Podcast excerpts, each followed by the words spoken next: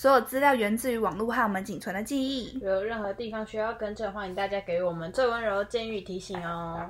Hello，大家好，欢迎收听和我爸同桌吃饭的女人，我是贝卡。我是 Becky，好，我们这个系列已经很久没有出来了，叫做“我帮你说一辈子的痛”。那我们今天要聊的是女团霸凌、腥风血雨事件始末大探讨。其实大家有没有发现，其实我们基本上不聊女团，对，所以就标题也是欧巴，也没有要改成欧尼的意思。这是有理由了，就是我本人不追女团，嗯，我这追女团真的太少，因为我小时候就没有对就没有追，就是我只能、我觉得我顶多就是看一看，我我认人啦，但我认识人，但是我不会特别喜欢，我也不会想要花钱在女团身上。但妹嗯跟我不一样，妹有专门有有比较喜欢女团啦，没错，有稍微稍微，所以未来如果有女团相关的东西，可能也会是妹妹主笔。但是因为今天我们是要探讨就是前一阵子霸凌的霸凌的事件。那我们今天会主集中在三个女团身上，就是最近复出了 Tiara，然后前一阵子事情闹得非常大的 LA，以及这件事情的这个单元的 主轴 April。没那因，为我们我啦，我本人并不是三团的粉丝，我觉得勉勉强强可能是 L A 吧，我最喜欢的应该就是 L A。那我会以嗯整理事件、故事轴、时间轴为主，我们比就不会有多的看法了，因为 这东西就是其实蛮罗生门的。但是我觉得我们还是会加一点路人观感，我觉得顶多算路人观感，嗯因为我们真的就都不是粉丝。我跟你说，我写这一集写了两天，因为第一个我对这三团没有到很熟，我就是都是看新闻嘛。但是你要我等于说我写了这个本之后，我是深度的了解了这三个事件，嗯，而且 Tiara 事情非常久以前，我要去考古。在写完这本之后，我就觉得天哪，你们每个人个个都是金马影后。没有啦，开玩笑的。就那时候会觉得，就是事情一翻再翻，一翻再翻，蛮精彩，像在看连续剧。但我至今都还是觉得。因为我们都不是当事人，所以我不会对这件事情有更多的评价。但是就是看，我觉得就是看我现在现有的资料嘛，帮大家作证。好，我们废话不多说，我们先从第一个女团 Tiara 开始。那大先大家小小的。就是背书一下，Tiara 是二代二代女团。那最近因为重新上了任歌，看似好像有要重启的迹象，所以这件事情又被重新拿出来讨论。因为这个，我觉得女团霸凌就是 Tiara 是第一第一人嘛，对，然后后续刚好因为 A O A 或者是 April 吵得很凶，大家又会再把这件事情重新拿出来讨论。Tiara 是嗯零九年出道的成员，那他成员变动的过程其实有一点复杂，就什么有些人是预备成员，叫后来没有出道，然后后来又加了谁谁谁谁，反正就我那错时候看了。头也超痛的，就出道的时期是以居力、嗯孝明之眼、恩静、宝兰跟昭妍，那是以这六个人的体制在活动。那出道之后，我觉得根本就是如日中天，因为他们的歌真的太洗脑了，所以大街小巷都是首 Tiara 的歌。经典，没错，而且那时候是连台湾的那个 MTV 嘛，还是什么，就是会狂放。然后你在西门町都会听到 Tiara 的歌，而且我跟你讲，后来甚至几年之后，就是我记得好像是那个什么，他有个艺人还翻翻唱那个 Bobby Bobby，我对不对？你说王彩华吗？王彩，对对对对对，就是你看，而且因为王嗯彩华在台湾就知名度这么高，而且因为 Bobby 在台湾是有保庇的意思嘛，对台语嘛，对对不对？嗯所以这首歌在台湾根本就是一般的路人，就是你不认识韩团，你甚至是爸爸妈妈辈都听过。过年的时候很喜气，对对我记得是过年的时候对，放。过年的时候，对，所以我就会觉得那个时候 Tiara 除了在韩国之外很红之外，就是在台湾也闯出了知名度。那因为嗯他们每一次回归都会带给粉丝完全不同的面貌，然后那时候在韩国甚至还有歌谣界变色龙啊、神曲制造机等等的美名，算是非常非常成功的女团之一。在二零一零年的时候，加入了这次事件的主角花英花英娜。在呀呀呀的时候加入，没错，那一二年的时候加入了忙内哑铃。那出道即巅峰，我说这个忙内啦，忙内出道即巅峰。他出道的第一首歌就是传唱至今的《Day by Day》。我有的时候偶尔听到，是还是会觉得哦，好怀念这首歌，因为那时候觉得很好听，很好听。那二零一二年就是忙内的加入，同年 Tira 漫长的故事就开始。那现在就开始帮大家讲故事。那二零一二年的七月，花英因为在韩国的某个舞台事故就摔伤了，然后出现了 Tira 事件的第一个。罗生门，至今粉丝还为这件事情争吵不已。就是当时的工作人员声称有立刻带华英去看医生，然后医生说哦并无大碍。但是后来出现的反拍却是华英多次包着石膏、拄着拐杖，要经纪人搀扶等等，就觉得哎奇怪，这个东西好像跟。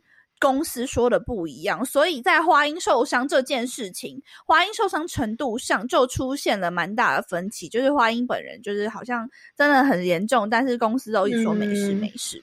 然后，所以就是在这个地方出现了第一个分歧之后，呃，完成了那个时候的舞台，他们就飞到日本去办演唱会。那花音是负伤的情况下飞到日本了。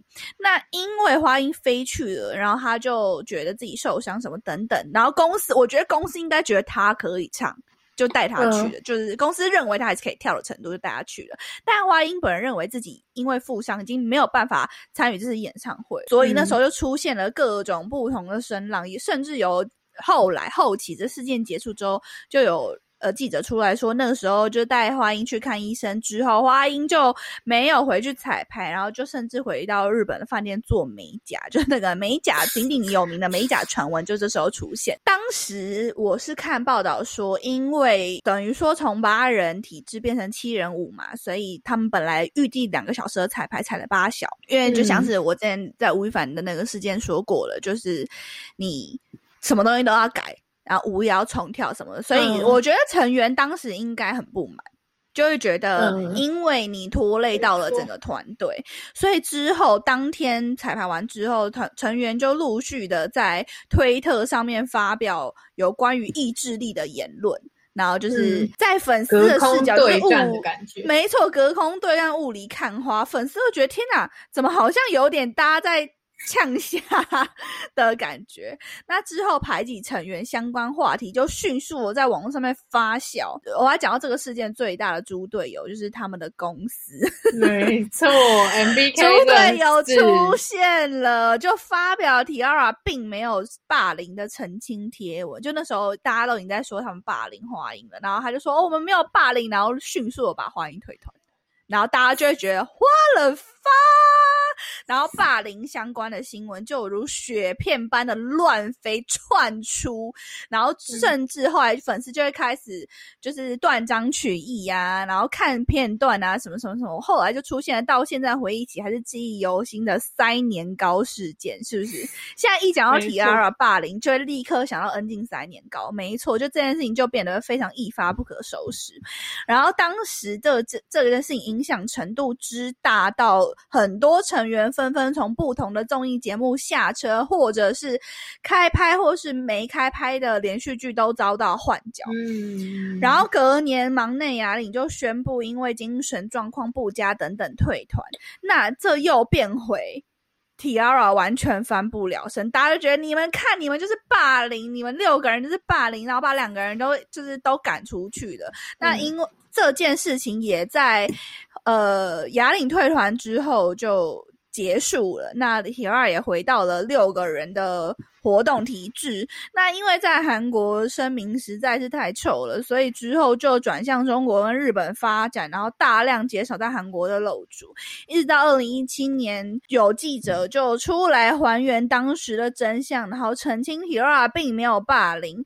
那个时候一七年之后，才渐渐有开始洗白的文章出现。那但是 Hira 辉煌的成绩，对我所有的粉丝来说，就是已经不复。存在了。好，讲到这个段落是提二所有事件的整理，但到底有没有霸凌花音？到底是不是婊子？然后还有什么花音？到底有没有精神霸凌？哑铃这个有没有？大家就可以平心而论，我们就不多再赘述了。我我等一下会做一个总整理，因为我现在还想继续讲故事。好，第二个事件就是 L A。那也是帮大家快速的，就是背述一下，L A 曾经是顶级女团，有吧？顶级女团，有，它有登到一线女团的地位吧？有吧？我觉得有。我觉得回忆起就 L A 最巅峰的时期，没错，全部都在怦然心动内。连我自己本人也超级喜欢这首歌，我到现在偶尔还是会拿夏天夏季单曲，就有的时候还是会拿出来听。那二零一二年一开始是以女子乐团出道的 L A，就即使是顶着哥哥的光芒，就是 C N Blue 啊 F D I 的光芒，但是并没有造成什么。讨论，我跟你说，这个社会，我虽然要我算女权主义嘛，我应该不算，我算男女平等，但是必须得说，就是女生女子团体这件事情，好像真的没有办法在韩国制造多大的轰动。女子好像真的需要唱唱跳跳。我觉得如果要女团的话，嗯，对，然后因为他们那时候是乐团嘛，所以真的没有造成非常。太大的水花之后，就转型成为唱跳女团，而且是直接变成性感天团哦，还不是一般的唱跳女团，性感天团 真的是性感天团。他们以短裙啊、猫步啊，后来我们讲的《怦然心动》啊，在这么当时竞争这么激烈的韩国市场，真的是杀出一条血路，完全就是造成一个 A O A 的时代。我觉得他们之所以会毁掉，并不是最近的。这个霸凌事件是当时，因为当时 L A 节目的言论，他们在怎么讲？那个那个人应该算是一个民族英雄吧？对，就是一个韩国人都要认识的。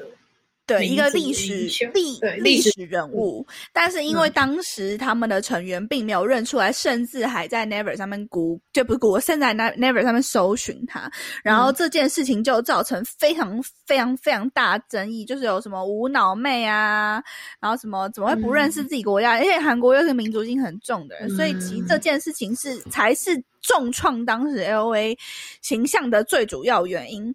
那我觉得陆续推出来的作品，我觉得都是一首首的神曲，因为我那时候都还是很喜欢。就比如说 Good Luck 啊，然后还有什么 Bing Bang 什么的，对不对？Bing Bang 感觉好像也蛮红的，不知道。但应该是我觉得已经没有回到，已经没有回到短裙那个时代的那个巅峰时期了。那我觉得之后推出来，虽然我觉得对我来说都是神曲，但是确实有明显下滑的趋势，这是存在的。那这个对 O A A O A 来说真的是蛮大的一个重创。Good Luck 发行之后，草儿因为当时宣称身体。因素退团，这完全就是 L A 另外一个重创。嗯，因为草娥算是 L A 的人气成员，我当时身边超多人都是最喜欢草娥，所以那时候就是你怎么讲，就像是 One on One 退出了张丹尼尔，差不多那种程度。有这么有这么夸张吗？有这么夸张吗？举一个举一个大家比较能够理解的例子啦。对，就是那时候草儿退出之后，确实对 O A 来说是一个很大很大的正正中要害的感觉。那一九年就是这次事件的主角敏额约满不续约，那剩下的船员就有点想要奋力一搏再战的那种感觉。所以 O A 那时候剩下的成员就参加了当时很红的 Queen 等，然后掀起了讨论。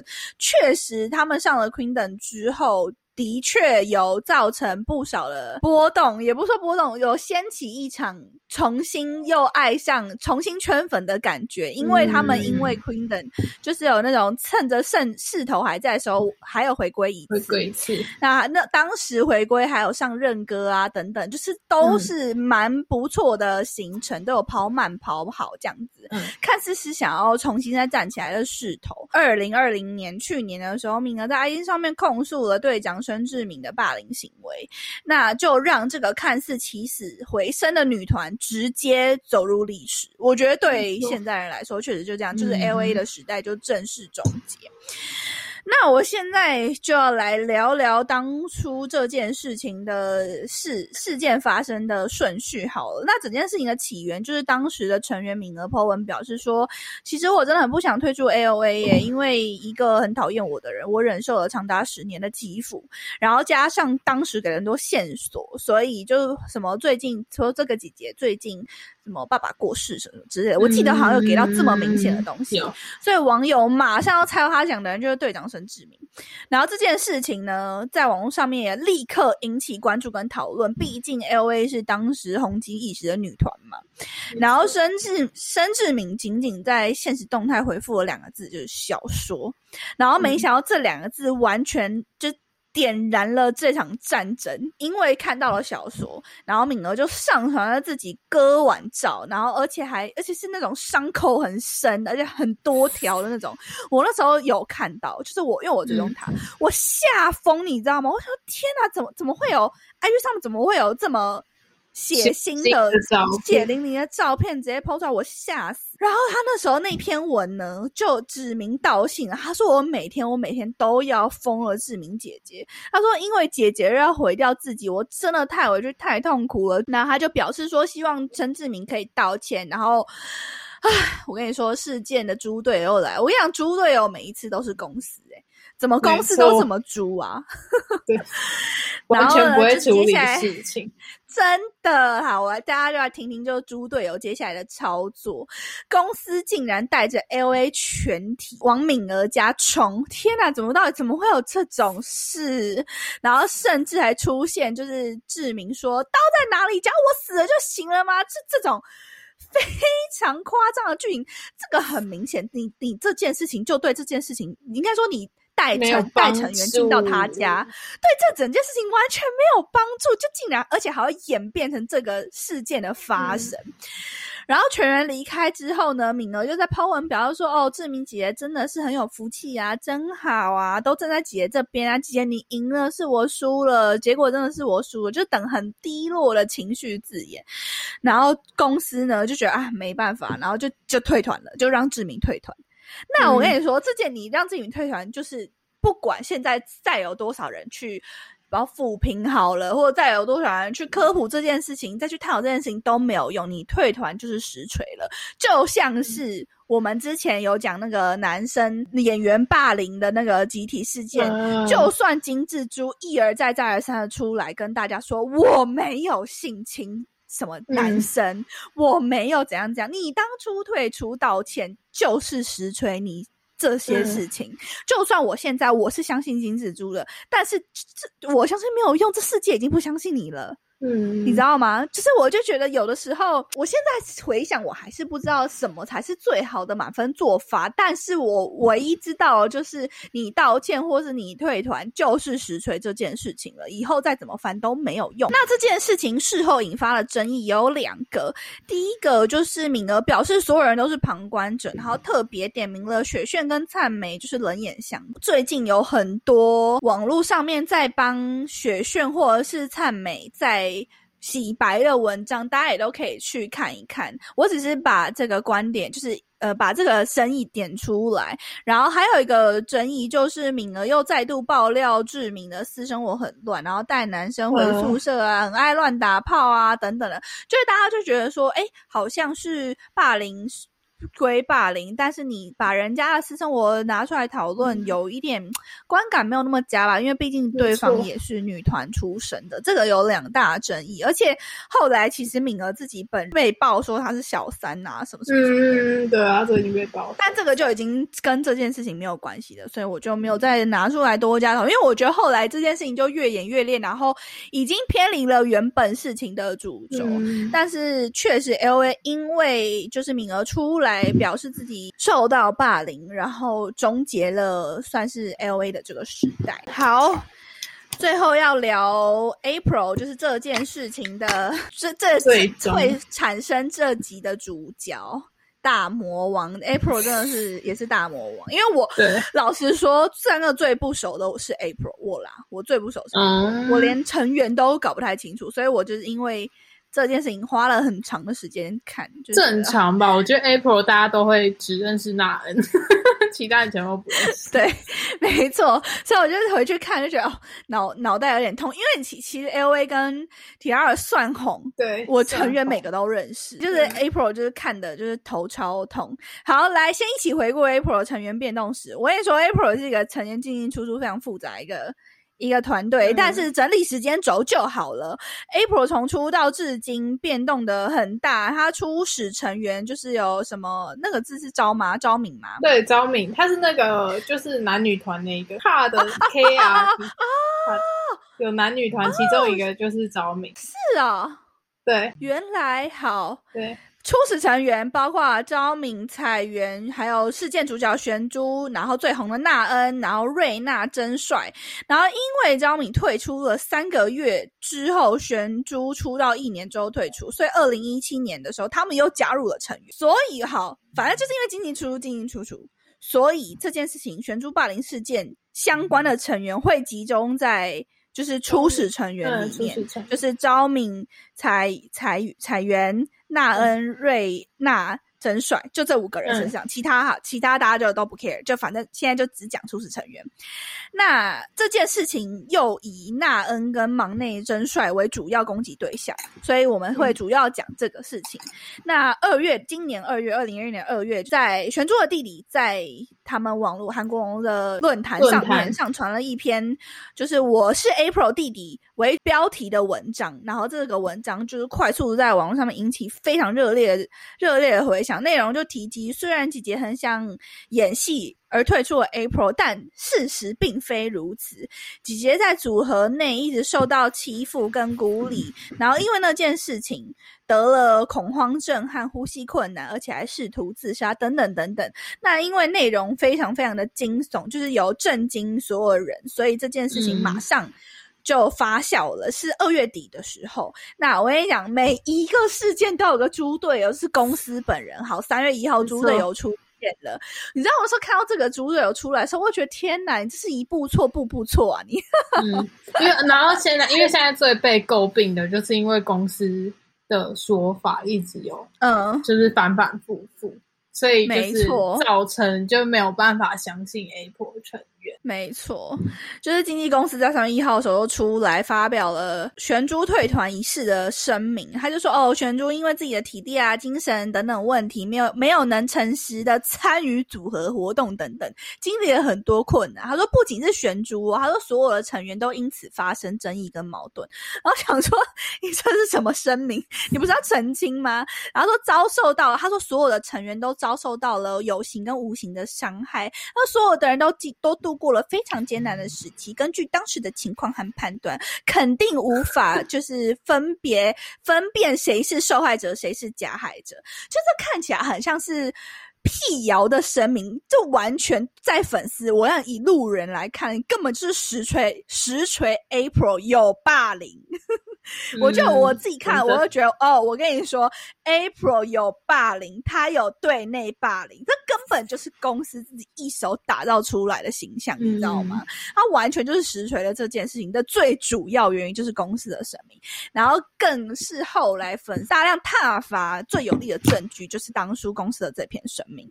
那四月十七号，就玄珠就首次出来声明，他就说他在一四年到一七年这三年里面，他一直都遭受到了。暴行啊、恶行啊、辱骂、人身攻击等等之类的挫折，然后特别是对他的家人还有他的人身攻击，是毫无根据的，对他来说是侮辱这样子，然后让玄珠感到非常的痛苦，然后他也指责了公司是袖手旁观，没有采取任何的措施，所以他就做出了很极极端的选择。但我不知道他这边讲的极端选择是什么，maybe 可能是阿弟之前说就是想要自杀之类的，他说。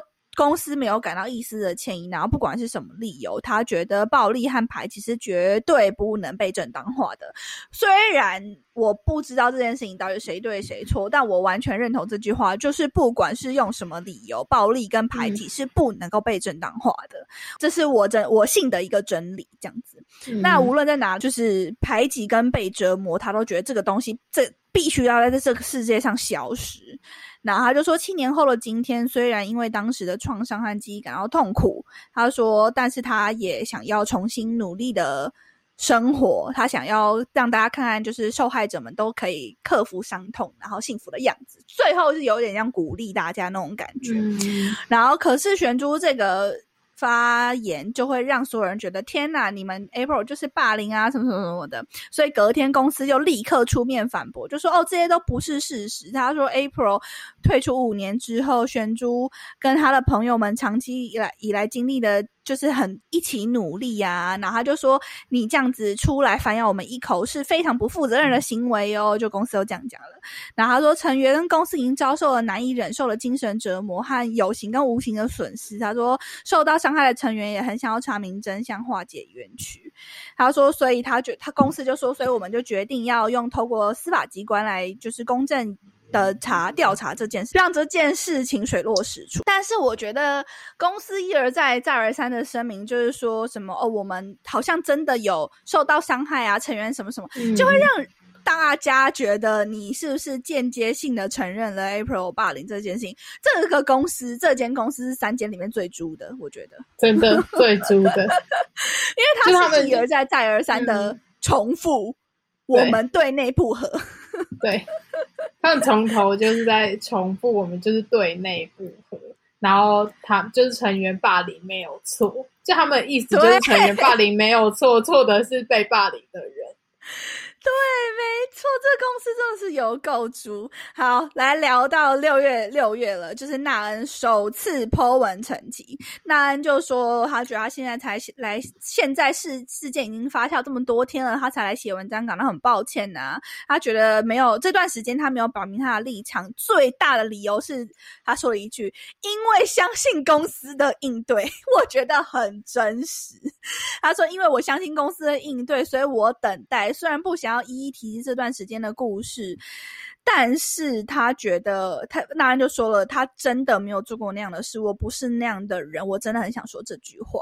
那另外一个主角就是忙内率真公开了玄珠二零一六年写给自己的信，然后并且就是否认了他霸凌的这一个事情。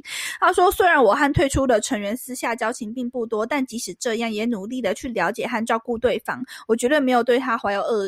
恶意之心，或者做出恶意的举动，那这件事情，它是六月十一号，他们就是剖文嘛，然后就纳恩的姐姐就随后公开了，就是纳恩的日记，然后澄清他说他没有霸凌，但我觉得姐姐有一一点为猪啦，为猪队友，就纳恩就是在日记上面就公开那些照片里面就有写很多纳恩就怀疑自己的字词啊，看得出来，我觉得情绪非常非常的低落。但是他姐姐公开日记其中一页写着：“讨厌的人只是在一起就就很恶心，希望从眼前消失。”然后这件事情让网友就一面倒，就觉得你怎么会在日记上面继续霸凌别人？但是就是 你知道吗？就是当这件事情已经扩大的时候，被暴露出来，只有扣分没有加分。当一个旁观者来说的话，你就觉得天哪，这件事情完全不会对于澄清这件事情，就是你曝光的日记不会对澄清这件事情有所有任何帮助。没错，那到六月十一号，就是我觉得这一篇是算是我看下来比较有公信力的一篇，就是他们不是主要成员，就是其他的成员彩员，他就发了长文控诉了。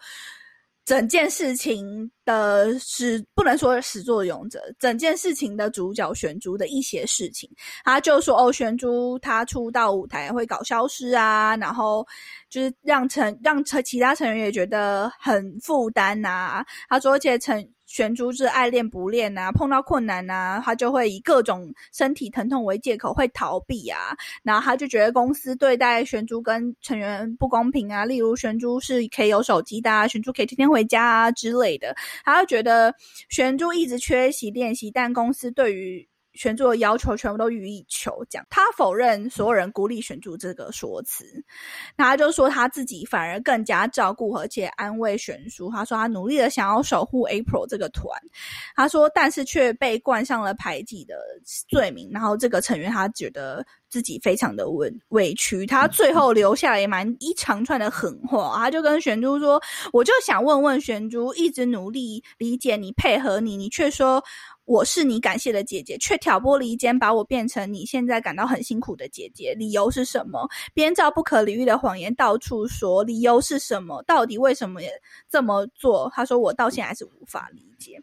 但是这篇长文虽然我觉得以旁观者来看是蛮有公信力的，但是因为内容反反复复的更改，然后有被粉丝抓出来说什么时间对不上啊等等的问题，所以又被呃韩国网民说是可信度为零的一篇文章。那这件事情到六月十八号算是画上了一个句点，就是玄珠我 Po 文说，就是愿平息这一切。他说他觉得最近发生了很多事情啊，他觉得呃恶意的留言对当事人来说是他了解是很痛苦的事情。他说他现在过得很好，所以。他不希望他所遭受遭受到的痛苦反给任何人，然后他觉得任何人都会做错事。他说，如果承认错误并且努力去改正的话，是可以谅解的。他说，我认为那也可以叫失误，所以他拜托大家，就是可以停止这一切的恶意留言，这样子，他就算是出面声明，就是停止，拜托大家停止这一切。好，这个事件到目前为止有一些些争议啦，我觉得。目我觉得三个事件都是，然后我觉得我看完之后，我想给予的反馈并不是谁对谁错，我反而是比较身为一个旁观者，我觉得大部分的人都是以旁观者嘛，所以我比较想要聊的是其他的相关话题，就例如我想跟妹妹聊的就是组团出道又刚好是超级好友这个东西，其实是非常非常少见的。我我也希望所有的粉丝都能明白，大多数的团员对他们来说都是商业伙伴，就像是 Super Junior 一直在开玩笑的神话，一直在开玩笑，他说他们就是商业关系。但是虽然被这些男团成员用玩笑话来包装，对我来说，我也觉得让所有粉丝都必须要明白的这个被包装起来的事实，它其实是真实的。呃，组团又刚好是超级好友，台湾。最著名的团体应该就是 S.H.E 了吧？那这个东西非常非常的难得。台湾至今也出现了非常非常多各种不同的女团，但大部分也都是撕破脸收场的，就代表其实是好友的真的很困难。比如说，大家可以思考一下，演艺圈里面像银鹤东海的这个真的非常少见。它之所以会被大家拿出来变成美谈，不就是因为它难能可贵吗？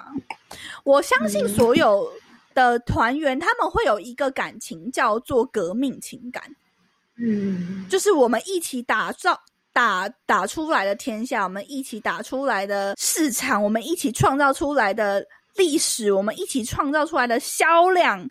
这些东西叫做革命情感，但你说他真的是知心好友，我觉得真的有点困难。连我们这种平常在现实生活中的人都并。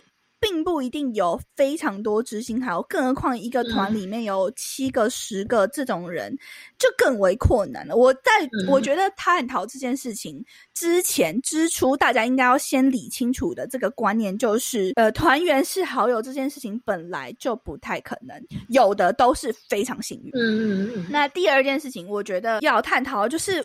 我们所有的粉丝都并不是当事者，那霸凌这个帽子非常大，所以就是所有，我觉得所有的粉丝都要理性的去讨论，然后要理性的去看看待这件事情。当然，我非常能够理解，就是如果今天被霸凌的是我偶像，我当然会非常生气，我要去反驳，我要去怎么样。但是有的时候，可能我觉得对于这些成员出来解释的长文，可能要。更耐着性子看，以我路人的来看的话，我不知道有没有霸凌，但是不合是真的，嗯，对吧？这个必须，这三件事情，这三件事情都必须指向一个事实，就是不一定有霸凌，但一定不合。但是大家必须要相信，不合是常态，不合才是才是真实的原貌，一定会。它就是跟我们。现实生活中，他们就是同事，我们跟同事都可以不合了。真的，没错，你讲到重点，就是同事跟同事不合是可以理解的，但是有没有霸凌，这个就是讲到了第三个第三点，我想聊的就是信者恒信。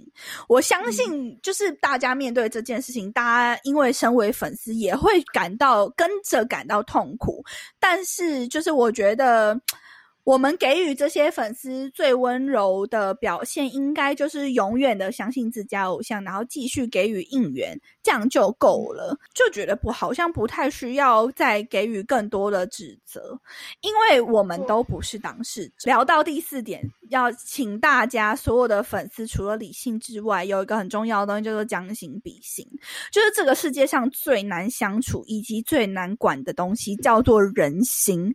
这件事情，我觉得我已经讲。过很多遍了，就是人心真的最难相处，尤其女生，而且又尤其他们年纪都很小，他们出道当时发生事件的时候了，对对，就大家可以自己回想一下，自己在高中时期有没有没有那么喜欢某个同学？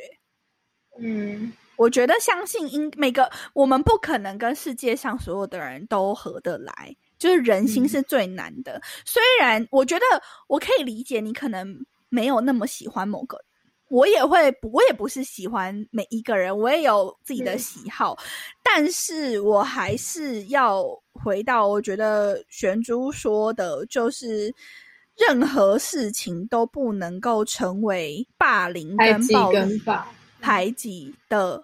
合理化，我相信这些成员私底下一定有争吵过非常多次，而且我想他们比高中的时候更可怕，因为他们要住在一起。你已经没有这么喜欢这个人，你还要二十小时跟这个人住在一起，这是一个就是他们真是会有金钱上的的利益关系，就是也不是金钱上，也不是说金钱上利益关系，因为他们就是在工作，对。他们就是在工作，他们不是像我们就是学生，他好像是在工。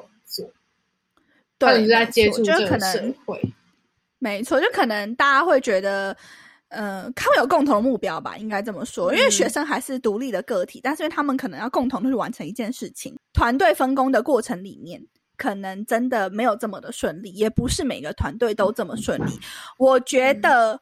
不顺利才是是才是常态。那你现在看到这些顺利，也都是经历千百个不顺利之后换来的，换得来的顺利。没错，对，但并不是每一个团体都会闯关成功，都会经历到最后的顺利。